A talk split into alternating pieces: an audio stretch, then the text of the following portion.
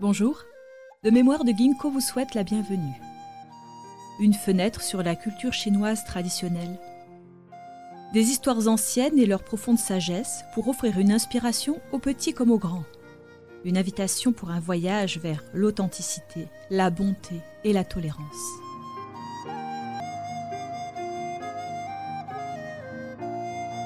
Chapitre 1 Introduction les enseignements de Confucius sont tout à fait adaptés et propices à une société moderne fondée sur les principes de liberté de libre arbitre.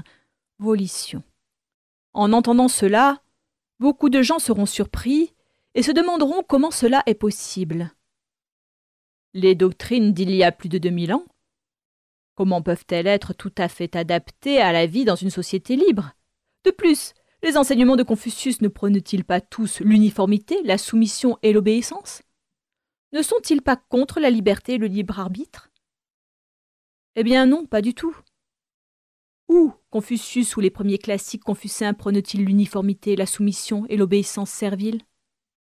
Ce n'est que plus tard, surtout depuis l'an 1000 de notre ère, lorsque certains érudits confucéens ont modifié l'essence du confucianisme et des enseignements confucéens, passant d'une approche pratique basée sur le monde matériel, réel et dialectique à une approche a priori, basée sur le monde imaginaire de la pensée et métaphysique.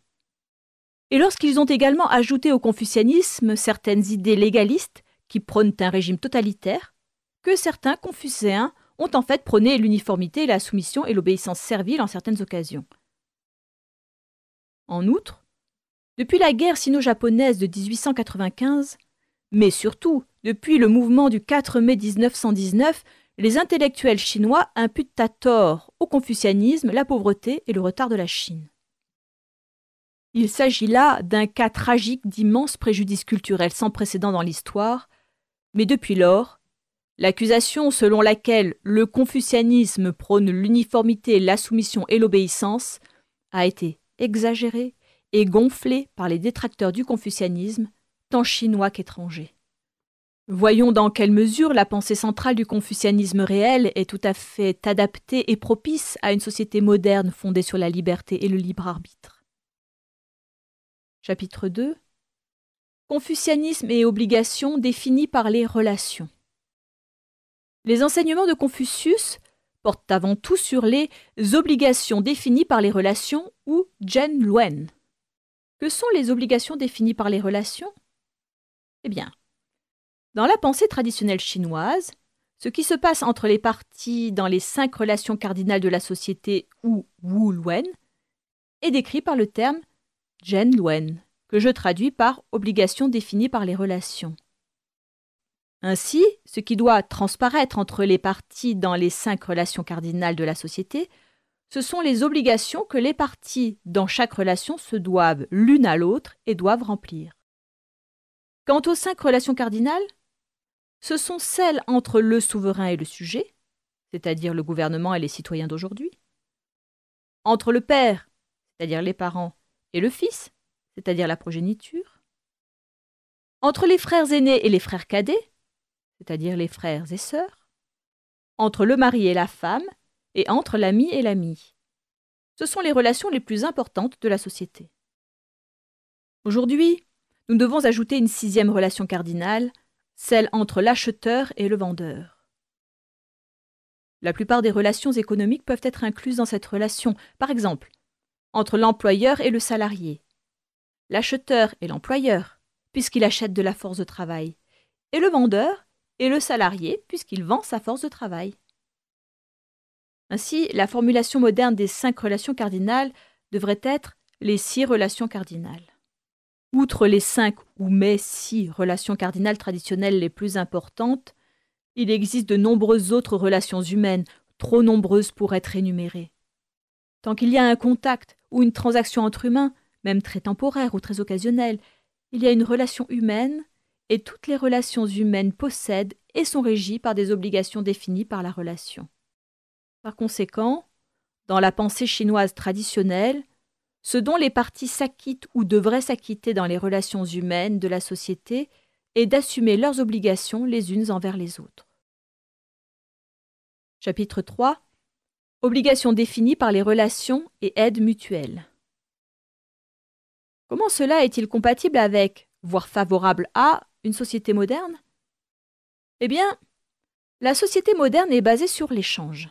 En effet, toutes les sociétés humaines sont basées sur l'échange, et l'échange n'est rien d'autre qu'une aide mutuelle. Quelle est l'essence de chacune des cinq ou six, comme je le propose, relations cardinales? Cette essence est l'aide mutuelle. Passons en revue chacune des relations cardinales une par une. Premièrement, reflétant la propriété fondamentale de la société humaine, la relation cardinale entre le gouvernement et les citoyens n'est qu'une relation d'aide mutuelle. Le gouvernement est là pour aider ses citoyens en les protégeant et en maintenant l'ordre. Et à leur tour, les citoyens aident le gouvernement en obéissant aux lois du gouvernement afin de rendre l'ordre possible et en payant des impôts pour soutenir le gouvernement. Deuxièmement, la relation cardinale entre les parents et la progéniture est une relation d'aide mutuelle. Les parents aident la progéniture à survivre, à grandir et à recevoir un enseignement. Lorsqu'ils sont encore immatures, les enfants aident leurs parents en leur obéissant et en les respectant, en coopérant avec eux, en les aidant dans les tâches ménagères, en suivant leurs conseils et en facilitant ainsi l'enseignement et l'éducation des enfants. Lorsqu'ils sont adultes, les enfants aident les parents en leur fournissant de la nourriture et des soins pendant leur vieillesse et leur infirmité.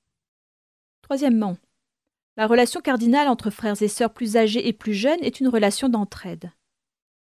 Les frères et sœurs plus âgés s'occupent des plus jeunes lorsqu'ils sont encore jeunes et dépendants.